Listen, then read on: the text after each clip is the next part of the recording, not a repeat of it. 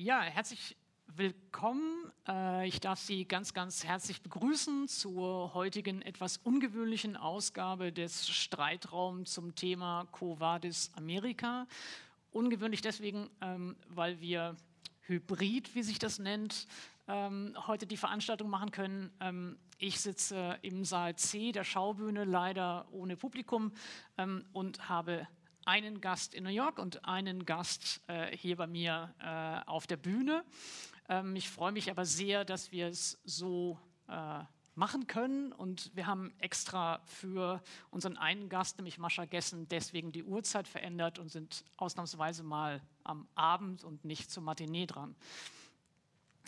Anlässlich der US-Wahl am 3. November wird sich nun einmal mehr fragen lassen, was haben die letzten vier Jahre der Präsidentschaft Trump bedeutet? Wie tiefgreifend haben sich die demokratischen Institutionen, die Gerichtsbarkeit, der öffentliche Diskurs verändert? Wie nachhaltig beschädigt ist die internationale Politik?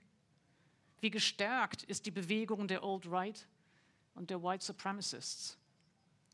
Welche langfristige Wirkung versprechen dagegen die Black Lives Matter-Bewegung und ihre so wichtige Kritik an Polizeigewalt und dem unbearbeiteten rassistischen Erbe in den USA. Darüber möchte ich sprechen mit meinen beiden Gästen. Ähm, und dazu wechsle ich jetzt die Sprache und spreche in Englisch. Ich bedanke mich jetzt schon einmal ganz, ganz herzlich bei den beiden Dolmetscherinnen, die den äh, ganzen Streitraum heute äh, ins Englische oder ins Deutsche übertragen werden, nämlich Lilian Astrid Gese und Güder Turo. Ganz, ganz herzlichen Dank schon einmal an dieser Stelle. My first guest is uh, Masha Gessen, born 1967 in Moscow, an award winning writer, a regular commentator for The New Yorker, author of numerous books, many of them also translated into German. I have the last one here with me. This is the last one in German, Autokratie überwinden. Gessen received the National Book Award in 2017 and the Preis für europäische Verständigung in 2019. What isn't mentioned in the official text is Gessen is also a radical cyclist, if I may say so, and almost a regular here at the Schaubühne. Welcome, Masha Gessen uh, in New York. Thank you. It's great to be here virtually.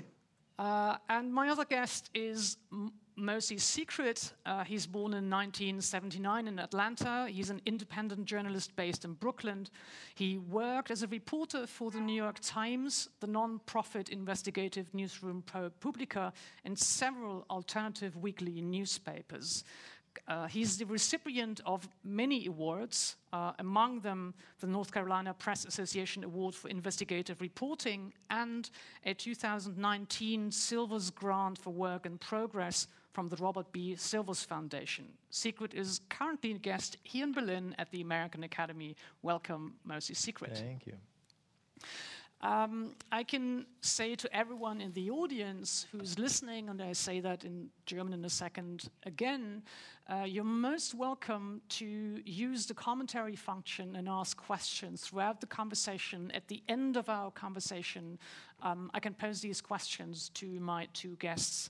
Um, uh, herzliche Einladung an alle, die online zuschauen. Sie können sehr, sehr gerne über die Kommentarfunktion Fragen stellen. Die Fragen werden gegen Ende unseres Gesprächs dann hineingereicht und ich kann sie an die beiden Gäste stellen.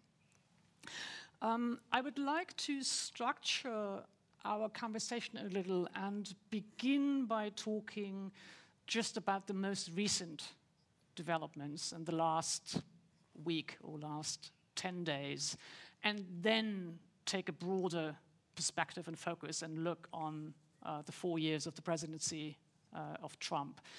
Um, let me begin with you, Mosi. Um, last Saturday, when CNN projected Joe Biden to win the presidency, I felt not just relief, as I would have anticipated, but also sorrow and grief. And I was actually really um, surprised uh, about the pain that I felt over the past four years.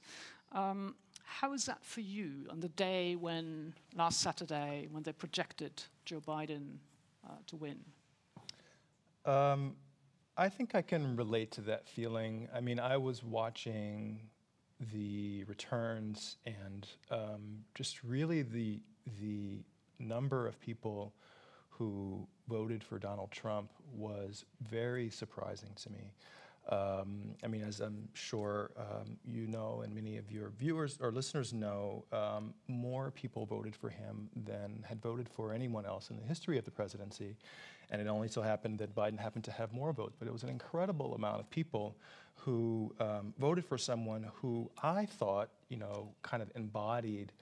Um, um, so many things that were wrong. You know, the the response to the pandemic most recently, but also um, um, the treatment and his handling of, of, immigrants at the border and scandal after scandal and all of these things. And so there was this sense that even though there was relief that um, that Biden won, there was also this feeling like that so many, almost half of the country still voted for Trump. And what does this mean? These people are not going to disappear.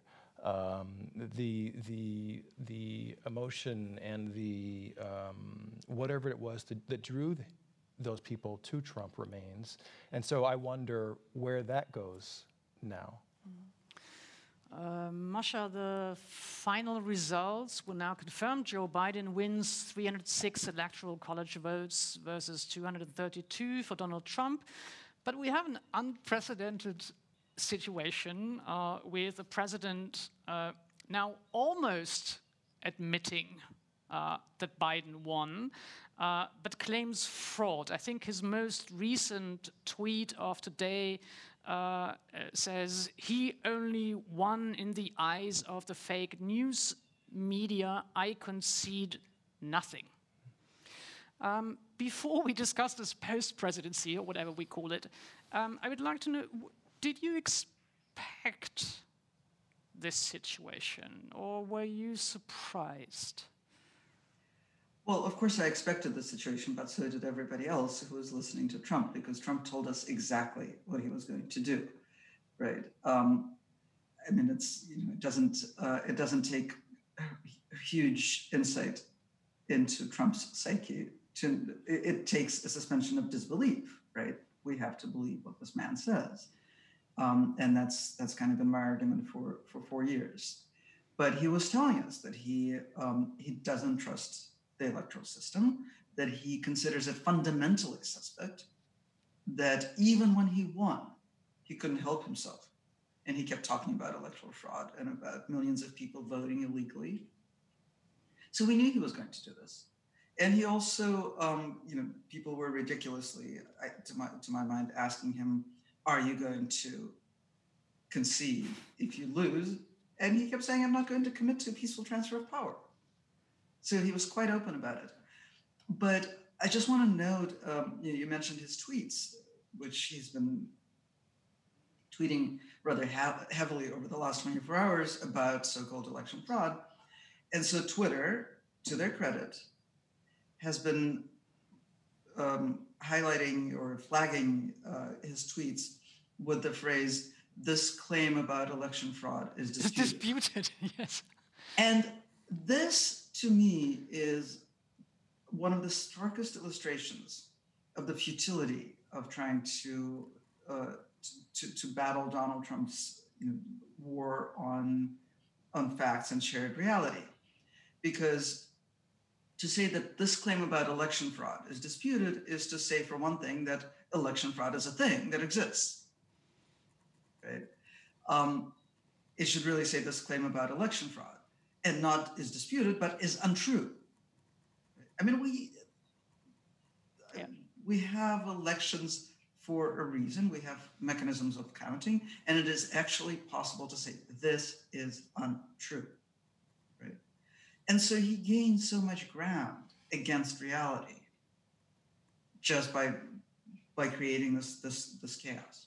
Well, I think there's uh, two aspects that are interesting about this. Uh, the, the, one is the one that you mentioned is that uh, after four years, um, his subversion of the concept of truth has been so successful um, that, you know, that the comment is just disputed as if uh, Daniel Mendelsohn today said as if you would say Elvis is still alive, uh, is a disputed uh, speech mm -hmm. act.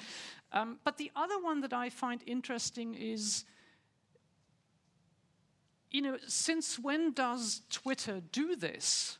Uh, flag at all his tweets because I would say, I don't know exactly when they started doing it, but I would say the first three and a half years, they didn't.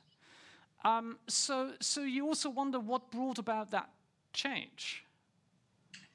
Well, what brought about the change was the expectation of, of this election chaos. Um, Twitter, I believe, started doing this over the summer, and it had to do with the election because Donald Trump started preparing the ground for not recognizing election results in, in, earlier, but you know, in the summer, it sort of um, kicked into high gear. But you're right. You know, we've we've raised the bar for lying.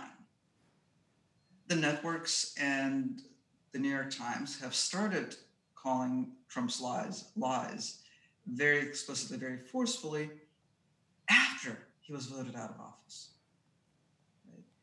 Before that, the bar was for saying lie was incredibly high. Like he had to lie outrageously, hugely, you know, forcefully and still, National Public Radio, the, the public broadcaster, would not use the word lie. They would only use things like disputed claim or false claim. But what's the what's the reason for this? Uh, uh, is that because there's a sort of confusion about the idea of neutrality within American journalism? Is that is that the source of this? I would call it cowardice to call a lie a lie.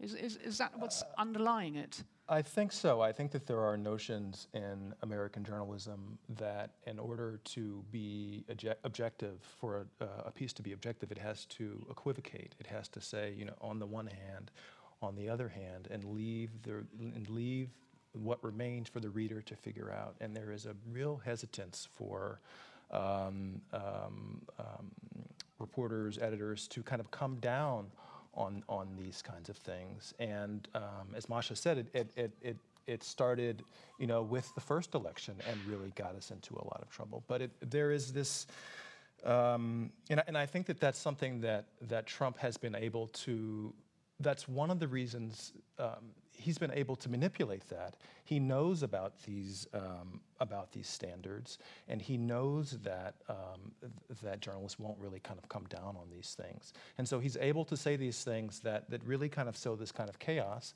and and leave readers, viewers, whatever, um, with confusion. And um, you know, one would hope that um, these outlets would have the moral courage, as you said, to to um, to kind of come down really hard on this, but it's like totally outside of their DNA to to take that stand.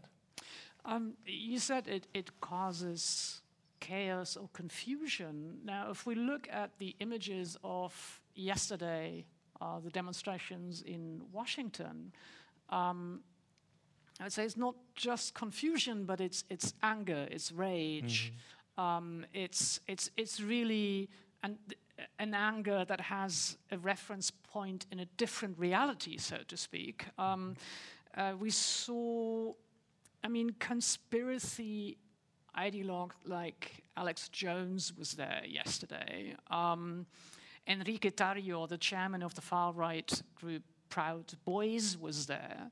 And uh, from, from you know, the, the, the images that we saw, we saw um, people carrying flags, not just with Trump 2020, keep America great. Now, that didn't, you know, surprise me really, but also Trump 2020, no more bullshit. And Trump pro life, pro God, pro gun. Now, when you look at when you look at these images, is that the last dance of you know, is a, a segment that is at the fringes, um, or is this the prospect of what is to come? It's really hard to say. Um, what did you have? Did you see any numbers on the on the amount of people who were actually? Well, th- th- depending on who you asked uh, and, and who the sources were, I I read a few thousand. They themselves claimed it was a million, but um, I don't know. From what I read, a few thousand. Yeah, that's what I. I mean, when I the the, the people who you see.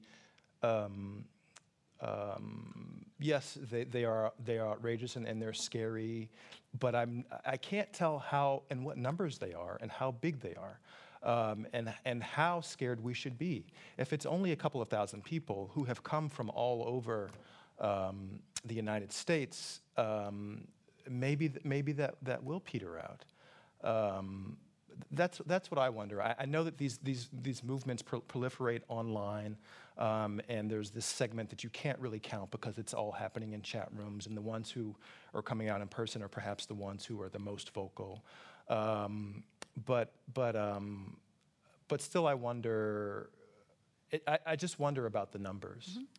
Uh, if I would um, reflect on the same question here in Europe or in Germany, I would say yes, there is an asymmetrical representation of right radical movements who, who get enormous amount of attention in the media, and yet um, I would say qualitatively, um, even if the numbers are smaller than one might suspect, you know, from the representation on the media, um, I would say they're viciously violent, highly dangerous, extremely well organized, not just nationally anymore, but internationally. Here, I would say what distinguishes them from previous right wing movements is that you used to be able to differentiate between sort of the right wing intellectuals, you know, the writers, the publish houses. Um, on, you know, that was one group, highly intellectual, highly, you know, extremely sophisticated uh, right wing people. Then you had um, a right extreme or right radical or right populist party entering local parliaments, usually not terribly successful in the long run and usually dropping out at some point. And then you had the hardcore, hard radical, uh, you know, violent groups on the streets. And I think, you know, you could find each of these segments uh, scary, but they weren't necessarily connected. What has changed here is that these different groups now relate to each other, they are connected, um, they nurture each other. Um, and of course, with the political representation, they have a way to normalize, uh, you know, their ideology. So, so Masha, would you would you say something similar can be seen in the U.S.? Um, yes. So I want to say a couple of things. One, actually circling back to your first question and the word normalized that you just used. I think one of the shocking things about the election, even though, like you, I felt a kind of brief moment of, of relief when uh, CNN called the election on Saturday morning, uh, Saturday morning, New York time. But if you look at this, at the results of this election, it looks like any other American election, except for the turnout, right? But in terms of percentages, it looks like a normal election. A normal American election, actually, in terms of probabilities, looks like a coin toss, a, coin toss, right? Um, this is something I, I think that we don't talk about enough because in Europe, of course, people are used to much bigger margins, partly because of the multi-party systems. Right? In the United States, mostly we're talking about 49, 51% in any given year, right? And this year looks like any other year in that sense. And that I think is terrifying. It looks like a normal election when it shouldn't be normal. And it's uh, directly related to what you're asking about, which is that, you know, I would say that how significant the protest and the refusal to accept the results of the election that we're watching now, how significant it is for the next few years depends really on Washington. And it depends on two things in Washington. One is the Republican Party, which has not just allowed itself to become basically an autocratic party, but has you know has thrown itself into Trump's arms over the last uh, three and a half, four years. Uh, from you know going from the 2015, 2016 primaries when you had Republicans looking at Trump as an interloper and a disruptor, to basically turning into an autocratic party, right? And by that I mean something very specific. If you listen to US Republicans, to elected officials, they sound like they have an audience of one. And that audience is Donald Trump. Right? They're always talking to him out of conviction or out of fear or out what's the, what's the motivation is is that because they suspect him to be still so powerful or, or, or because you know 70 million people voted for what's what's what's the motivation um, I think it's pragmatic I think it's it's it's that he can commit pol- political assassination by tweet at any time. Tweeting about you know any one of these elected Republicans can cost them their job. Or tweeting by Donald Trump, and so they talk to him. Um, but I think that has structurally transformed the party. It has, uh, you know, it, there's no possibility of any kind of solidarity within the party against Donald Trump. They're directed at this one patron who distributes power, who distributes influence, who distributes, in a sense, even money because he he is in charge of whether they keep their jobs or not. Mm-hmm. So the question is, will they reconstitute themselves again over the next four years or before the next presidential election? Or will they basically remain an autocratic party? And then the question is what Joe Biden does. Um, I have a great fear that he's going to act as though this were a normal election. That mm. um, mm. you know he is he's a lovely man who who values and even fetishizes sort of bipartisanship and working the system and and this whole sort of his ability to get things done the Washington way. And in some ways, that's exactly the wrong thing for now. Because what we need is somebody in the White House who will ask, you know, how do what is it in the structures of American institutions that allowed us to get here in the first place? And if that doesn't happen, know, we're at huge risk of seeing a more efficient and effective repeat. I still have one uh, question regarding th these last days, and then more on on you know the previous four years. When we saw what we saw in the last couple of days was we saw the sacking of the Secretary of Defense, um, Trump presiding over a number of other firings uh, in the security apparatus, um, and Dexter Filkins, I think, in the New Yorker asked the question whether this was you know a, a, a you know a serious attempt of a coup or whether this was just well, now what do we call this? You know, a, a spectacle, uh, you know, con.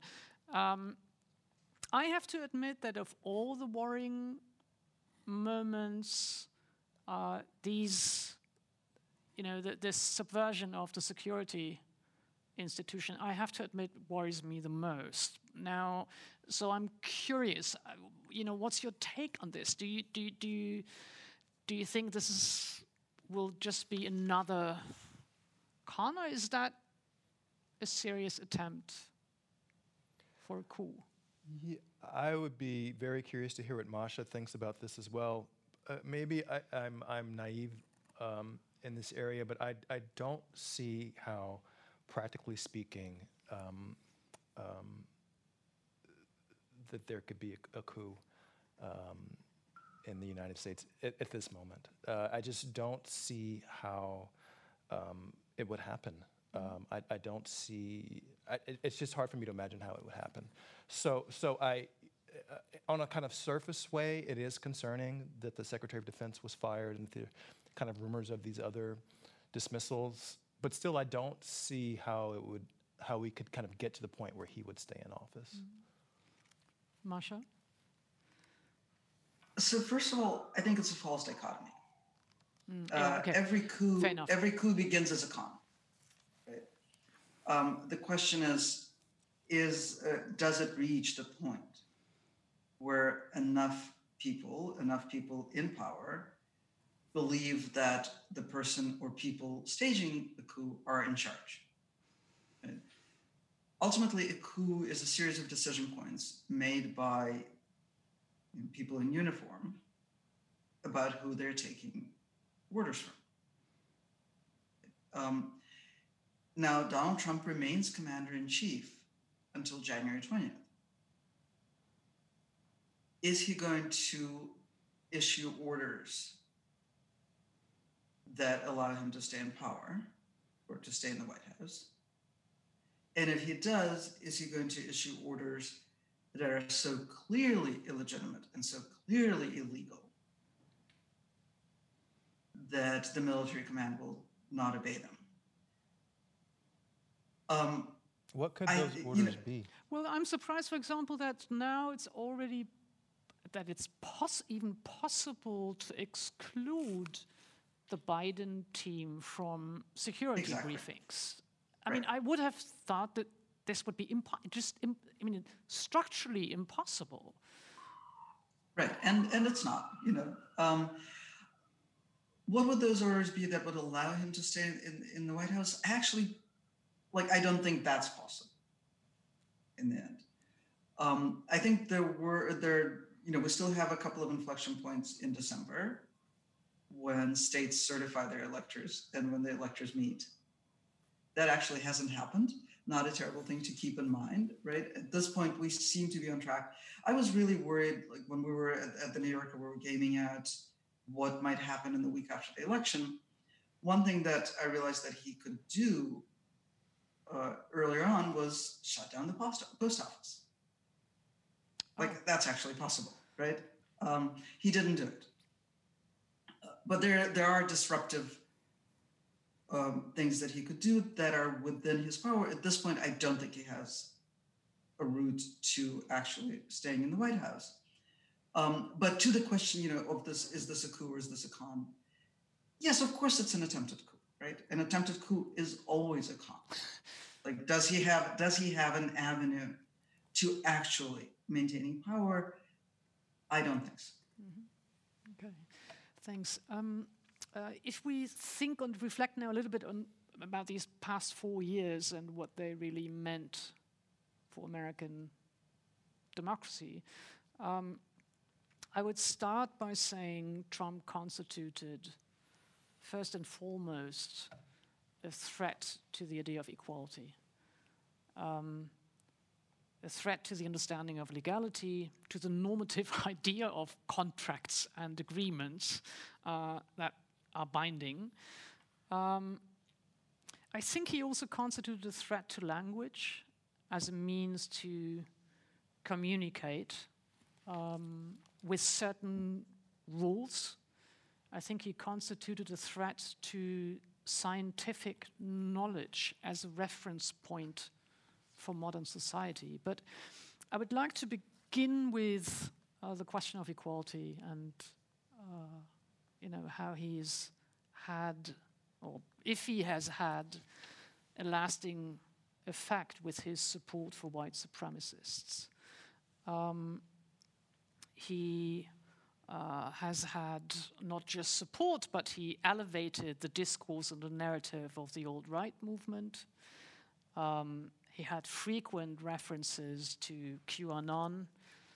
Uh, he relativized the violence of far right terrorists, um, all police violence against blacks. Could you mostly give me an assessment of how long lasting do you think this racist uh, ideology uh, and practice Yeah. uh, will be? Um, you know, I, I think about the the first election, um, uh, or the, his first victory, um, and his victory, and, and and the sense among many people that it was some type of of fluke that he had conned um, um, people into into supporting him, and that he was kind of this outside um, force who stepped in and and somehow assumed um, power. But when we look at the results of the most recent election, um, it, it becomes clearer to me that It wasn't a misunderstanding. it was not, and that he was in fact the manifestation of something that was already there. Um, and so, um, when looking at you know you know the the impact that he has had over the last four years, I- see it as as um, um, kind of elevating or or kind of um, allowing out to the open a sentiment that was lurking beneath the surface and that has lurked beneath the surface um, throughout American history and has bubbled up at various periods. Um, so, so um, when when looking at, uh, I think your question was is the long, t- Yeah. you For know, long, what- long lasting. how long lasting this is. I- think these are issues that that Americans have been dealing with um, on, on, on the issue of equality um, throughout the country's throughout the country's history, and and there has not been um, a real um, kind of national reckoning um, with the treatment, in particular, of, of racial minorities in the United States. I think that there is um, that Americans kind of believe in this myth of, of, of racial progress, um, or, or kind of progress in general. This idea that things are getting better and better, and things have always gotten better and better, and that maybe even we reached the pinnacle with the election of a black president. Um, but it's actually the case that um, that these things that these things keep popping up and they keep returning, um, and that there's a, a, a vast um, kind of underclass of, of African Americans who have less access to health care and education and, and um, who are kind of locked in the criminal justice system. That has, has not changed. Um, and the sentiment on the right, on, on, uh, on the right and among many white Americans has not changed. So I'm not really hopeful for like an immediate, immediate turnaround. I, I don't see, I don't see how that would happen. So, if I understand you correctly, you would say it wasn't as many people, I think, in the beginning of the first election suggested um, it's either just a response to the Obama years, um, or it's just a, it's a protest vote, so to speak. And you would rather say it's a symptom of something that is much deeper embedded in American history. Yes, yes, that's what I would say, especially after this most recent election. I mean, after I think it was tempting to say after the first election that there was some type of, um, you know, economic, um, you know, kind of coming out of the Tea Party movement, and there was an economic kind of grievance that people had that they were being left behind, and, and they saw in Trump someone who would deliver them from this kind of um, uh, diminishment in status. But I don't think that's I don't think that's what it was. Kind of looking at this most recent election, I, I think that there was, as you said, something that was um, lurking, um, and and um, and Trump is now Trump is a symptom of that. But would you then say if this really has, uh, you know, roots and is is is uh, there's a continuum also uh, to this uh, racial injustice? Uh, would you say the Black Lives Matter movement was able to disrupt it and really intervene, or do you think that was just a momentary, I don't know, uh, hopeful Yeah. uh, Um, interruption?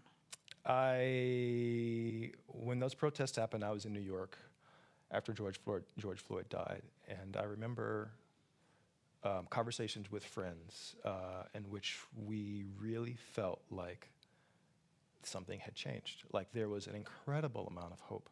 People left their homes, um, went out into the pandemic air um, to protest this this murder, and it was mostly white people um, in most cities, and then globally. And so there was this sense that very, very quickly the conversation changed. Um, very quickly, um, various kinds of uh, laws were changed in different places. Chokeholds were banned in different places. You know, Minneapolis talked about disbanding their police department, and there was real hope. Um, but it petered, it petered out. It seems like it petered out. I mean, I think a week or two ago, there was a, a Pew study that found that interest in the Black Lives Matter movement has decreased um, since June among all groups, all racial groups except African Americans. And so, but basically, what it says to me is that everyone else kind of returned to life as normal, even though normal is very weird now. But people have kind of, the moment has passed. Um, the, the things, those laws that were changed, I don't see there being the will to do that right now. It, it, was a it was a May June kind of thing, and now it seems to be gone. And I think that that has been consistent in the Black Lives Matter movement. That there have been these swells of energy mm-hmm. um, around um, the the very, very tragic killings, um, and then it kind of peters out.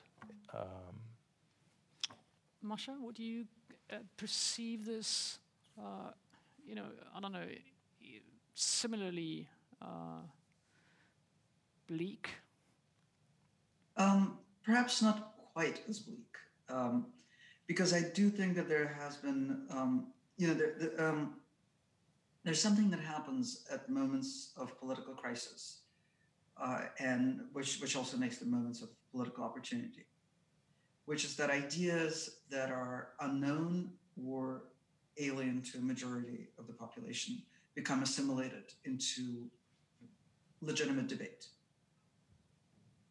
The fact that we are now operating with the phrase defund the police and perceiving it very much as a subject of, of legitimate debate, right? Uh, and and even the sort of the the rhetorical reference to it, oh these are you know these are horrible politicians who want to defund the police that uh, reference that has become almost habitual is actually an indication of how much it has become central uh, to American political debate. That I think is a huge change, right? Um, and that's something that often when protest peters out, what you're left with is is a significant shift in the conversation. So I think that has occurred. We need a lot more than that mm-hmm. To confront what Trumpism represents, right? And what Trumpism represents is basically, and I agree with Mosi here, it's it's a reversal of this myth of an America that is expanding the uh, what the philosopher Moshe Halbertal calls the, the circle of us, right? Um, the an America that enfranchises more and more people as time goes on. However uncertain the progress, but you know we all kind of always think that it's it, the arc of history bends toward justice.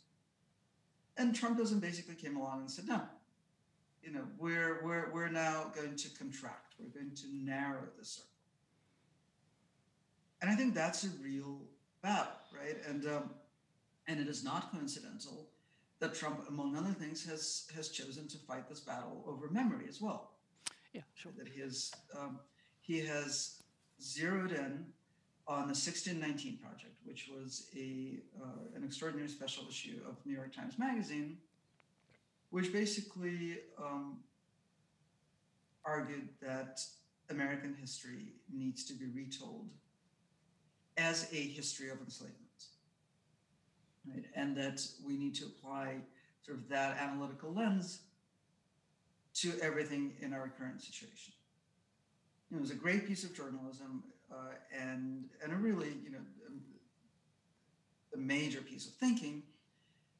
And Trump reacted to it in I think a very visceral way, and has been railing against it, and has issued a couple of executive orders directly opposed to the to the you know directly aimed at the 1619 project because there is in fact i think on the one hand a, a fairly widespread understanding at this point that we need to correct this narrative of, of the United States as the home of the of, of, of the free and the land of the brave and um, and the country of immigrants and the and the country of equality and and tell this story in at least one other way. Um, and there's a huge fear of that. Yeah, it's, it's I mean, it's interesting uh, because this sort of cultural war, uh, is, is you can see it in, in, in many areas, I would say. One is the one that you mentioned, uh, the reflection on you know, the legacy of, of slavery and, and you know, racial injustice. Um, the other one is if you look at um, you know, the, the, vocabulary of white masculinity, uh, the, the idea of the order of nature um, that should not be reversed, um, the logic of heteronormativity. Um, I mean, all this, this narrative uh, uh, that, that you could see in Trump's presidency. I mean, evidently that wasn't his invention, uh, but but you know he he copied and repeated the ideological material of the religious uh, right. And so I'm, I know that you also researched and, and, and worked on this, so I'm curious, is there, I mean, is there a danger that we now just focus on Trump and him being kicked out of the White House and not focus on the movements and you know networks and ideologies that nurture this ideological framework, so to speak? Um, I mean, this is this is my my huge bias as a, as, as a writer. Is I very much prefer, even though you're right, I have researched the sort of the international far right networks and the so-called gender uh, movement against gender ideology, but I always prefer to focus on what's out in the open and visible to all of us, rather than the networks that are uh, no doubt important but hidden from view. Mm-hmm. I think that ultimately uh, political conversation deals with what's what's here and what's evident. Uh, and the fact that even thousands of people are meeting in conference hotels around the world once a year is ultimately immaterial. What we need to to talk about is what we can all have an influence on. Mm-hmm. Does that make sense? Yeah. Um, I mean, I you know. Uh, I disagree with it, but it makes complete okay. sense. Okay. Uh, um, no, not because not because I, I, I would disagree with uh, you know what's relevant about what's visible. Um, it's just that I'm worried that if the focus is just on one person, uh, you know, or cabinet, and not on you know the political uh, you know, movements or religious movements that actually uh, feed, uh, you know, the ideology and the terminology, and that then actually explain also why there's such an ability to mobilize.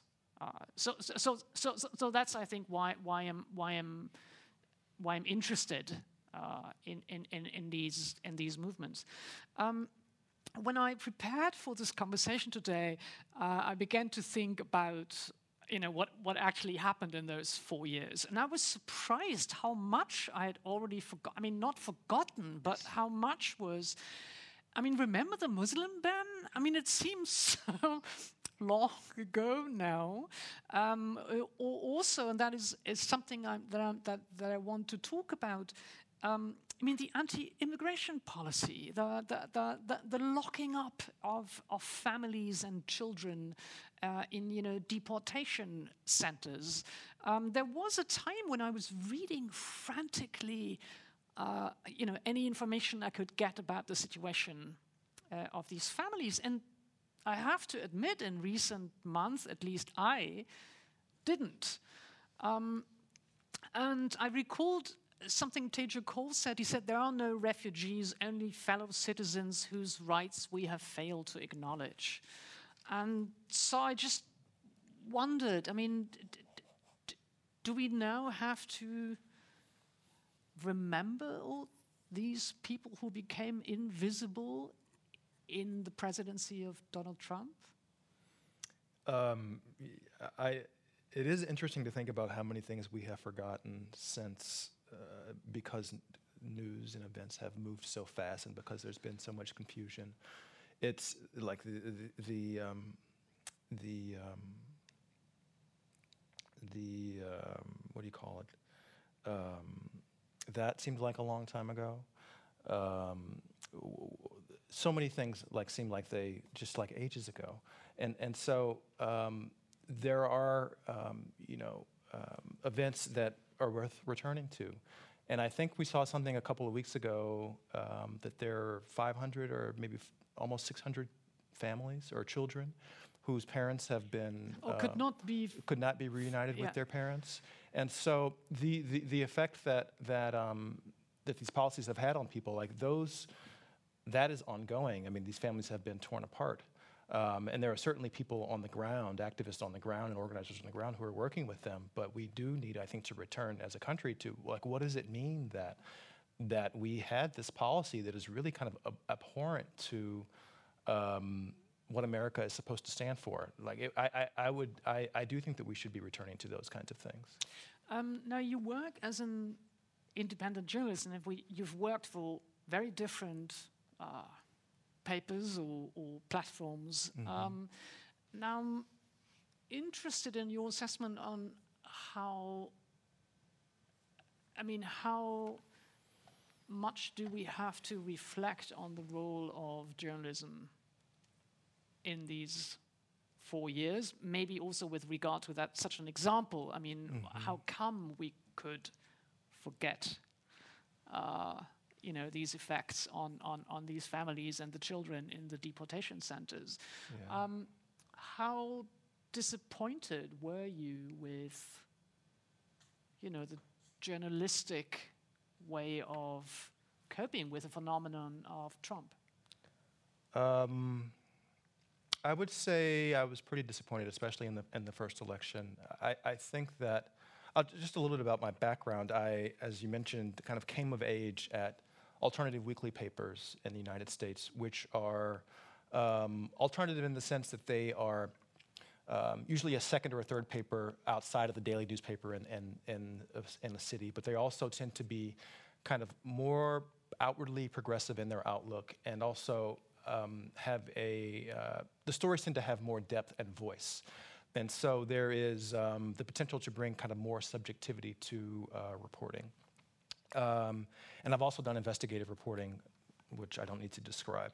Um, and so I, I think that in the first election, what we saw is um, daily journalism, um, um, newspapers and television in particular, kind of getting really caught up in the outrageous, kind of outlandish, unbelievable things that that um, that Trump was saying, and and kind of not really. Um, um, kind of looking under the hood to see to see what he was and what he represented, kind of looking into his past and that kind of thing. And so, in that way, I do think that um, journalists, uh, that journalism as a whole, kind of let us down.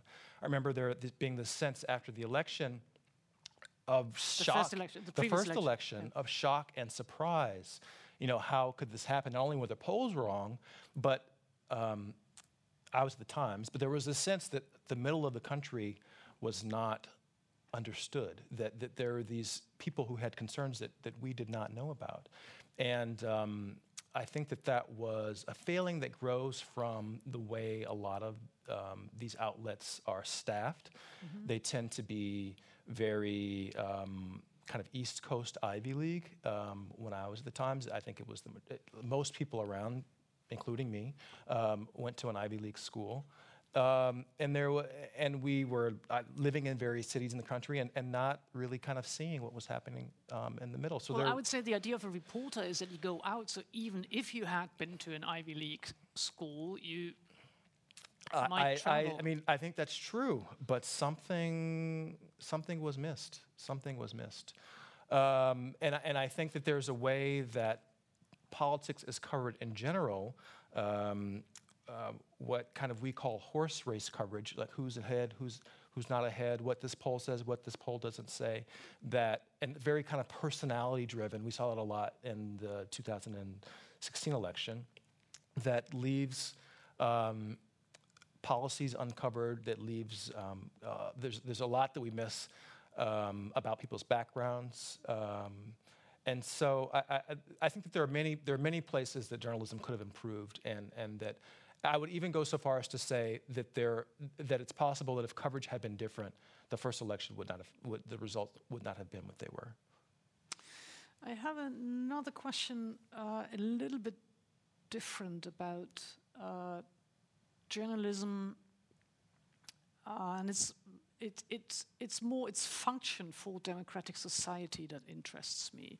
Um, and the question is if, if we assume that the democratic society is dependent on knowledge and information uh, and on the ability to deliberate publicly on values and policies, uh, what is left of a society if this most basic good that they have in common, namely reality, uh, is permanently called into question. And this is what I think that Trump has done. We, we, we, we, touched at that a little bit at the beginning of our discussion, but I'm, but I'm really concerned. I mean, I'm really concerned that our entire democratic theory depends on the possibility of a society in the public sphere to you know, to, to, to discuss the, the, the, the, values and the laws that are governing them. So, uh, Masha, could you, could you comment on that? Do you think, is, is that kind, is the distribution of knowledge and information, um, do we still see, I mean, do we still see that unhindered? Um, so there have been, to me, uh, a couple of points in the last four years that were particularly frightening to watch. One was the um, live coverage of impeachment hearings a year ago, mm. right? Because what that made very clear was that if you, you know, if you just turned on the television and watch those hearings live, you could only do it from one of two sort of reality standpoints. You could come at it from the New York Times reality, uh, the Democratic Party's reality, and then those hearings would be legible to you. You were observing a president who had abused power uh, being you know, discussed, uh, testified about in Congress you could come at it from the Fox News uh, or Fox commentators' uh, view of reality, and those hearings would be legible to you as a conspiracy to unseat a legitimate president. But there was no way to view those hearings as any kind of public conversation any kind of debate, any kind of interaction between two different sides. Yep. You, what we were watching were two completely non-intersecting realities. That, to some extent, has also been the case with the election. You know, if I put on my the the election has been rigged.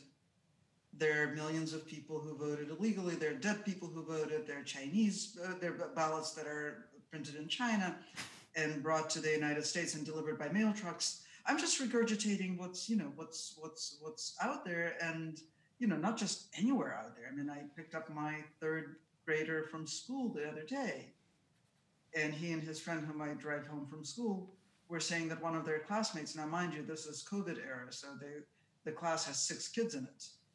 Um, one of their classmates was talking about how dead people voted and both both of these boys were saying, "Well, that's ridiculous. Everybody knows that dead people can't vote; they're dead, right?" Um, but it's it's very much out there in New York City at a, at a, at a you know on the Upper West Side at a public school.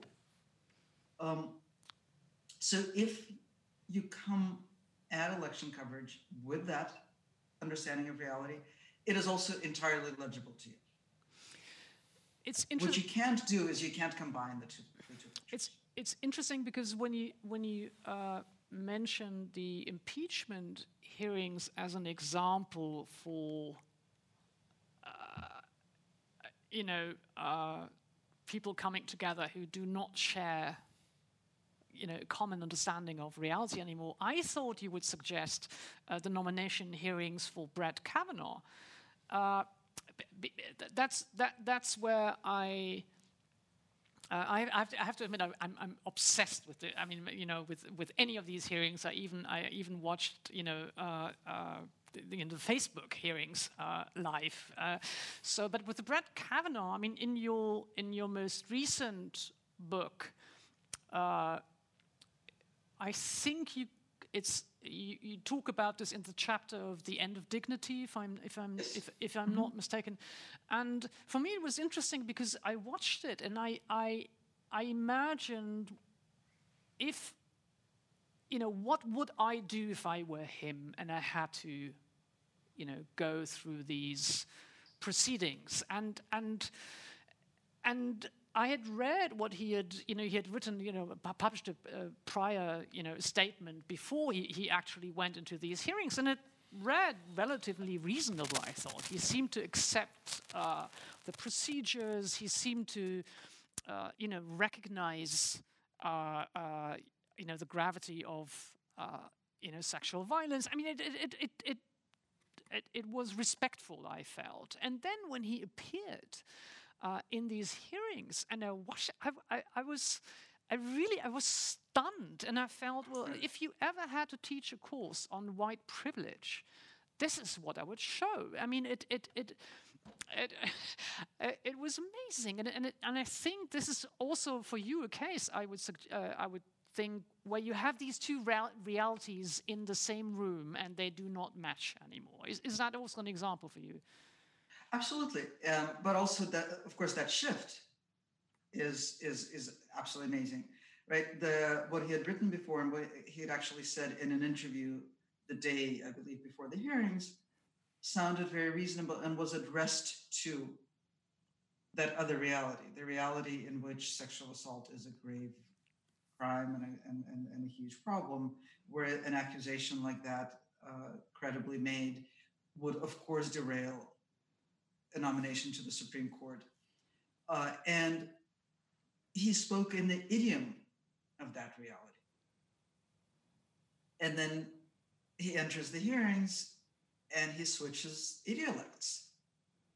He is, he is speaking in the language of the reality in which the very idea of discussing accusations of sexual assault is illegitimate in which the very idea of challenging Trump's nomination to the Supreme Court is illegitimate.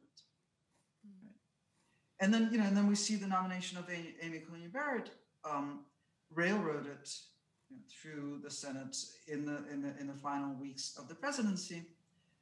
Which what I kept thinking about as I was watching is I thought, okay, well, imagine that everything that um, decent people have said about Amy Coney Barrett is true that she is brilliant, that she's a great jurist, that she's a nice person.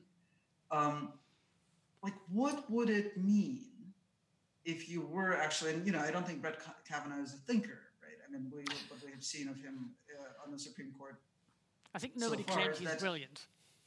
He, yeah, he's not. He's not even smart. He is. Uh, he, he is not even particularly literate. Um, Amy Coney Barrett seems to be a different kind of animal. She is everybody says she's brilliant. Um, she is a thinker, right? Uh, so if you value yourself, your career, your intellect, uh, and you have the chance at the age of 48 to become a Supreme Court justice, why would you debase yourself and debase your nomination um, by, you know, being confirmed under these circumstances? And again, that's only if you decide to inhabit that reality in which all of it you know any challenge to it any any opposition um, anything that's not trump's word that he should be on the supreme court is a priori legitimate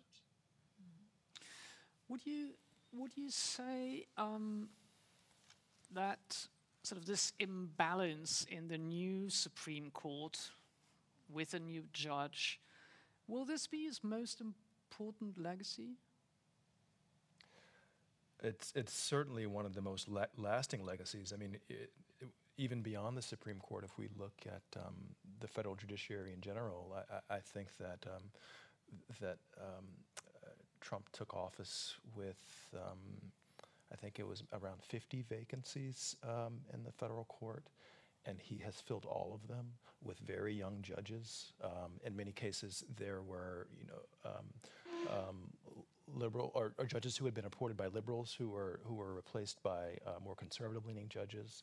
Um, it has been, um, I think, it's been one of the most successful things that, that they have done. Has is um, is stacking the bench with really um, conservative-thinking judges and, and who have opinions that were even at one time considered outside of the mainstream. It's no longer the case that um, y- you know that you have to you know ha- ha- be this. Um, uh, have to kind of have the appearance of being an impartial ju- jurist. They are, their conservative bona fides are are strong and unquestionable, and they're proud of it, and that's and that's you know who they're putting through. So.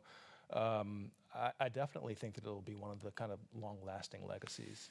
Um, we saw uh, Kamala Harris, uh, you know, at these uh, hearings, um, you know, quite strongly uh, you know, within a farce that we all knew it was a farce, mm-hmm. and nevertheless trying to actually argue and ask questions and you know and find out about um, the bias uh, of this candidate. Um, and d- does does that give you, I don't know, an indication or hope that a Biden-Harris um, government would, I don't know, try at least to enlarge the Supreme Court, or uh, will they not be strong enough uh, politically to actually maneuver and navigate through that? Yeah. Um, I, I, see enlarging the Supreme Court as, as kind of a long shot and, and not really a realistic political move. Um, uh, I think we're more likely to see some return to you know, you know, near balance um, if one of the justices passes away, um, which seems possible. I, I mean, it's kind of morbid no, to talk about, to really, uh, but I think that one of them is is is is a little older. Um, but I, I, see that as as as um, as unlikely. Masha, do you agree? I'm afraid it's unlikely as well. Um, and that's part of what I mentioned earlier, sort of the my expectation and perhaps my pessimistic expectation that the Biden administration will try to showcase a kind of return to normal politics as though that normal politics isn't what gave us the possibility of Trump in the first place. Basically, but basically because they're not as progressive as they would have to be to really make a change, or because they don't even have um, sort of the power in the Senate to to you know to to push through their uh, ideas? Um, I think part of it is at this point we don't know whether the Senate is going to um, you know to, uh, to, to, to, to shift to a slight Democratic majority. Uh, but certainly, if even if the Georgia runoff races uh, go for the Democrats, we still, uh, and this would, we won't know this until January, but still there will be a slim Democratic majority in the Senate that will give Biden a little bit of freedom of, of, of action, but not a whole lot. I think the Democrats are probably spooked by um, losing seats in the House in this election. And so I think they're likely to be cautious, but I think it's much more than that. It's not sort of a political calculation. It's it's the mentality mm. uh, of somebody who is good at working the system and fundamentally believes in it. And in some ways, both, that's a great thing. Not just, but you mean both Biden and Harris. Biden more than Harris, but I think both. Yeah. Uh, and um, I mean, we know a little bit less about Kamala Harris in that sense. We know a lot about uh, Biden's thinking about this, um, and um, and he is, you know, he's at the consummate sort of Washington, uh, and I say this with no disparagement, right? he is very good uh, at what he has done his entire life, which is work within the Washington system. Is this the kind of administration that could really reinvent the system, that could say, you know, we need a, fundamental institutional and spiritual renewal.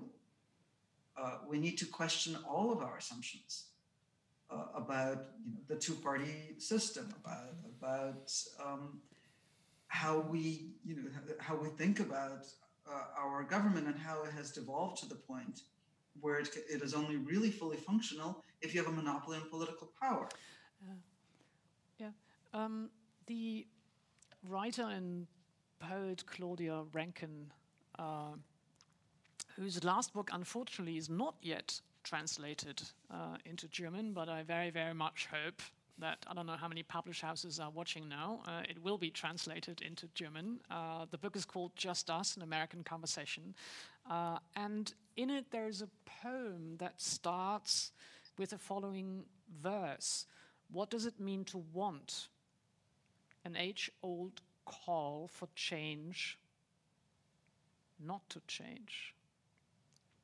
So I'm curious about what kind of change do you desire now?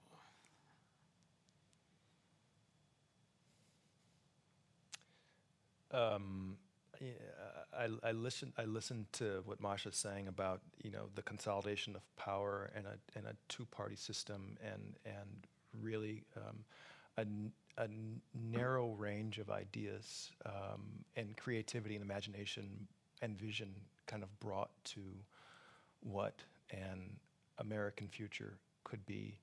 And um, uh, the, the, the, kind of change that I would, would want would be um, uh, a, a, more, I mean, if, we're, if we're talking purely, you know, you know, utopian, uh, a, a, more kind of radical look at, at, the, at, the, at the systems that perpetuate um, um, um, inequality in the United States um, in education and healthcare.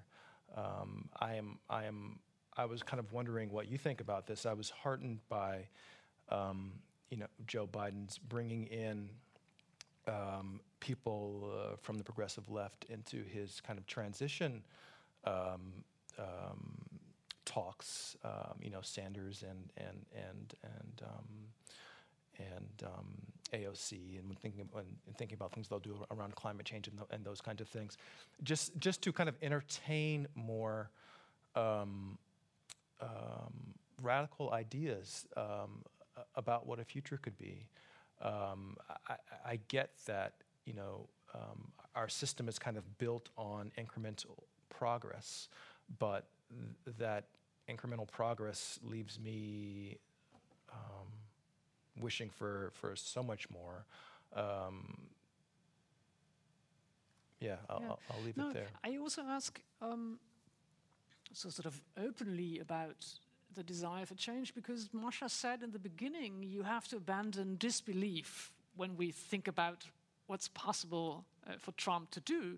And I think you also have to think about the the the, opposite, uh, or, or, you know, or uh, the other side, which is uh, we have to train our ability for political desire again, for political utopia again. It's, and I think that's what you're saying. You're saying, you know, I, I, I want there to be a possibility for much more radical uh, imaginary or fantasies than, than, than we've allowed ourselves to think about. Uh, maybe Masha, would you, would you elaborate on that also, on, on, on what kind of political desires do we have to, I don't know, work on again? Yes, um, I agree with that. Uh, that um, you know we need. I think in my dreams, right, um, the Biden administration would come in and say, "We have stood at the edge of the precipice for the last four years. And we have by some you know incredible stroke of luck and, and a lot of hard work avoided falling in but we're still at the edge of the precipice of the edge of the precipice. And in order to step away we have to have a radical nationwide reckoning. We have to talk about how we got here we have to talk about what has happened to us we have to talk about um, the and this is you know this is this is looking into the past in order to be able to look into the future. Can you right? repeat it the again? recent past. Can you repeat Uh, it? Looking into the past in order to look into the future, right? Um, a, I mean, I have a, I have a, a piece that I published in the New Yorker a few days ago about the need for a national reckoning uh, and the need to address the injury of the Trump years. But really, I would think of it as um, as our best chance for establishing a kind of shared reality that could then initiate a conversation about how we live together from now on, right? I think that there's on a strictly policy level, I think there's actually a lot of potential in the Biden administration for for a renewal of the welfare state, or um, you know, for, for for integrating climate policy into mainstream American politics in a way that will be irreversible, right? Really big things that absolutely need to happen. But a lot more needs to happen. A lot bigger things need to happen. Um, especially, you know, especially now that we're living through a major healthcare pr- uh, crisis because of the pandemic, but also a major education crisis because of the pandemic. Mean, public we're seeing public education all over the country collapse. It's a good moment to reinvent public education, including uh, primary and secondary schools and universities. Was my impression correct that the pandemic actually wasn't terribly relevant for voters in this election, or is that a misperception? Is it, I have not It's- seen. Go, go ahead. No, go. Go. Go I was just going to say I haven't s- I haven't seen polling on that, but it is my impression that people didn't care. right, you also, yeah, yeah, Yeah. yeah. How do you, how do you explain that? Um, what do you mean by didn't care? I mean, I, I I would expect, given the mass death and the, um, and this is perhaps going back to our two realities um, uh, thing, but the, in my mind, unquestionably um, poor way in, in which the administration has handled um, um, the pandemic, that people would um, would have been upset by that. I mean, I- it, it was it was my it was my thinking that this was something that fundamentally touched people because it touched their physical well-being in a way that was unquestionable. Um, um, but that has not happened, and I think it's partly because of the way uh, in, in, in which the two different sides are seeing what is what the pandemic has been. You know, I think that um, we haven't had a common experience of the pandemic. And I think that's what we've seen reflected in, in, in the election. Is that um, for people who sort of buy into Trump's indifference to the pandemic and the way that the, the administration has basically refused to handle it, they don't live in a country where 250,000 people have died. Um, and I think, you know, I um, th- there there are a number of reasons for this, but possibly the biggest is, I, it, it so happened that I spent the first two months of the pandemic on on Cape Cod, which is basically sort of in suburban America, in the very liberal state of Massachusetts. But um, but still, what I realized, uh, you know, and I wasn't in the city, but what I realized was that suburban America doesn't look very different during the pandemic uh, on lockdown than it looks any, at any other time. You actually can't tell driving down the highway whether the malls are open or closed. You don't know what is happening in your neighbor's house if you can see your neighbor's house. Um, I think it's really brought to the fore just just the lack of any kind of social fabric that we have in this country. Things don't happen to us as Americans; they happen to other people. That's really interesting because if you'd asked me what I think, you know, the restrictions of the pandemic or during the pandemic um, really changed for me, it's exactly that. It's, I would say it really affects um, the texture of the social um, how we meet, how we communicate, how we touched, uh, how you know, even now here in a theater, you know, uh, how we communicate with an audience. And so, what's really interesting to me of what you're just saying is that actually doesn't happen in suburban uh, Exactly. America because there is even, I mean, there is not even such a fabric. Is is, is that what you what you would you agree? I, I would agree with that. Um, I was in New York for the for the pandemic, stayed um, in Brooklyn throughout, and um, and you know, kind of was there when there were ambulances every day. Was people on my block got sick. One of my friends in the neighborhood passed away. Um, you know, I would go for walks in the morning, and there would just be, and I would see ambulances. Um, didn't ride the subway for three or four months. I'd, I was just biking around, and so I really felt the sudden kind of disconnection that happened. Um, but my hometown is Atlanta, Georgia, and my parents live in a suburban cul-de-sac, and it was totally, totally different from them. I'm, when I leave Germany, I'll go to Atlanta, and I don't expect to have the kind of experience that I had in New York because things are already so separate. Um, things are already so disconnected. Um, so I think it does make sense that, that people had various, very different experiences of, of the pandemic depending on their geography. But you're back in New York right now, right? Yes, yeah, I've been back in New York since mid-May. But but in New York, you would describe it similar to, to how I described the experience in Berlin. Absolutely, yes. And the the the, the even uh, during this current sort of fairly relaxed stage of pandemic in New York, um, my yeah my social experience and my you know just the daily sense of missing my old life is palpable. But that's specifically an urban experience in the United States, and you can see that reflected in the electoral maps. There's also a weird thing that happened that, um, you know, it started, the pandemic really started in cities, and before doctors figured out how to treat it, um, it was in these places. So all these people died. Like in New York, 24,000 people died, uh, which was traumatizing for the city. But by the time it had moved to other parts of the country, there was a better handle on it. And so fewer and fewer people have been passing away. And so the, you know, th- there, there was the sense I thought that, okay, if people are losing their grandmothers or their family members, they will be affected by this. But it hasn't happened that way. A lot of the, uh, most of the, of the, of the um, kind of death and, and serious illness was in the very beginning. And, um, and as it has spread to other parts of the country, the, the, the death rate has been much lower. And so if they haven't been, if they haven't lost as many people, um, they also aren't feeling it like people in New York and, and New Jersey and, and we're feeling it. Uh, one question everybody, I think here, uh, but probably you know anywhere else is also concerned about is the question, uh, not what Biden will do next, which is usually the question you ask if somebody's just been elected president, but everybody seems to be asking the question, what's Trump doing next?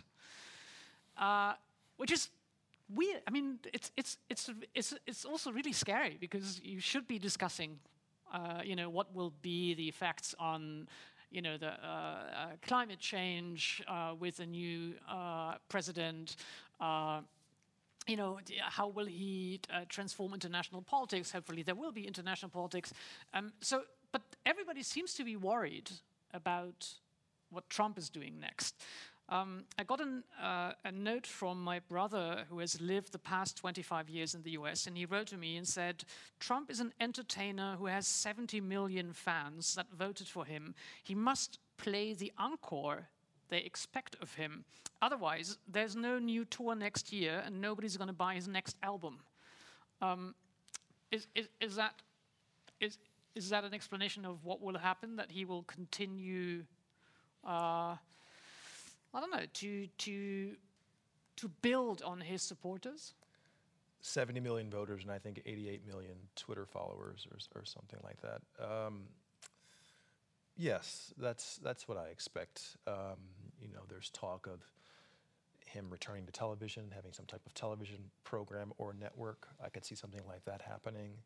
Um, he, I think, needs to reinvent himself in a way that will be lucrative because he has, as I understand it, hundreds of millions of dollars of personal debt coming due in the next two or three years, um, and uh, two investigations, criminal investigations in New York, hanging over him. Um, so I think he is probably looking for a way to uh, become a figure that is large enough to kind of counteract those things that are waiting for him. You mentioned prior uh, to the stream, while we're preparing here on stage, you mentioned that uh, among your friends, uh, there's a different kind of fear than the fears you, you, you saw before, witnessed before, and that some of them uh, were looking for guns. Can you, can, does that have to do with the prospect of this kind of, I don't know, uh, violence, this kind of racism still being empowered and supported by a figure like Trump? I think that's part of it. I also wonder if another part of it is that because of the pandemic, people are th- their information from the world has become limited to news headlines, whatever comes across their social media feeds, whatever horrible videos they're seeing. And so there's this way in which focus on those awful things that are happening that are make us that are making us scared has become heightened. Um, and you know, the, the friends of mine who are talking in this way are people who I see as really being somewhat removed from the actual kind of tangible dangers that many people are facing. You know, these are professional people who are um, of means and who don't, to my mind, face the threat that people who are living in uh, impoverished situations or, or kind of in, in, harm's in more direct harm's way. So uh, it, to me, it speaks to um, a heightened fear mm-hmm. um, that I think Trump certainly helped to stoke, but I think is also a product of this weird moment that we're in. Masha? I've certainly heard a lot of people talk about the fear of political violence, and I you know I have fear of political violence. I think it is um, it is well founded. We have had more political violence in this country this year than I think we realize. I mean, we assimilate things and normalize things so fast. Um, I think one overlooked factor uh, in sort of the potential for political violence is the pandemic. Oh. Right there, um, there are vastly different state policies on the pandemic. Uh, yesterday, I went with with my girlfriend and my son. We went to a rope course uh, in Connecticut, the neighboring state and on the way back, we stopped to pick up pizza uh, at a restaurant, and it was a full restaurant. It was like packed with people eating indoors. I was which shocked. Allowed. Sort of uh, in New York. Yeah, which is not allowed. Not allowed in New York. Yeah. Uh, but it is allowed in Connecticut. Ah, okay. And I sort of I, I, I stepped away and I realized, oh, I'm in a different state. Um, but I think that as um, as cases spike again, and as uh, states have to confront the fact that they have vastly different public health policies. I think we may start seeing um, states remember that they have borders, and these borders could be enforced. And I think there's a huge potential, especially in states where there are a lot of there's a lot of arms. Um, there's a huge potential for political violence at state borders right, which is something that we haven't th- because to they want to cross country. because they don't want people to enter because they don't want people to enter okay so that would be in sort of internal uh, social unrest and you know not to build the wall against the mexicans but build the wall against new yorkers or uh, or or non-new yorkers as the case may be right? Um, I mean, this this difference in policy and the risk are they're quite real, right? Um, and the sense that no one is taking care of you, uh, that no one is in charge, no one is keeping you safe, is also quite real and well founded. And the incredible number of, of weapons in the population. Could you also um, tell me what what is your? I mean, it's evidently it's speculation, but what is your speculation on what Trump will do? Um, I think, I mean, if he is offered a nice TV deal that gives him an exit ramp, uh, he will be, he will perhaps say that he's quitting the presidency to have a better show. Um, but I would not be entirely surprised if he had to be escorted out of office. Uh, I mean, out of the actual White House on January 20th after Joe Biden is inaugurated. Okay.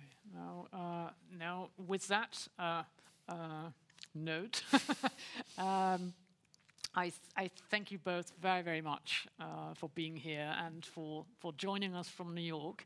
Uh, I do hope, actually, and I do have the idea of maybe we can do this again in six months and then reassess how we thought about this six months earlier. So maybe uh, you get another invitation for joining another Streitraum in a I'd few months. Uh, thanks very much, uh, Mosi Secrets. Thank, thanks very much, Masha, uh, in New York.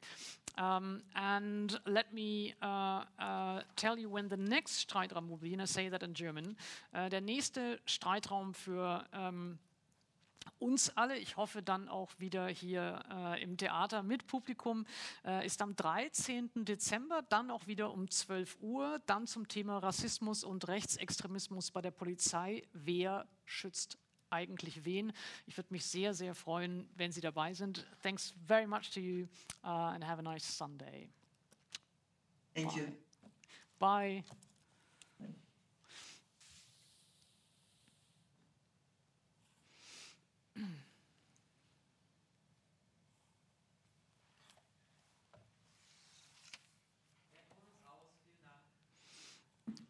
Now, in six months, he will be in Denmark.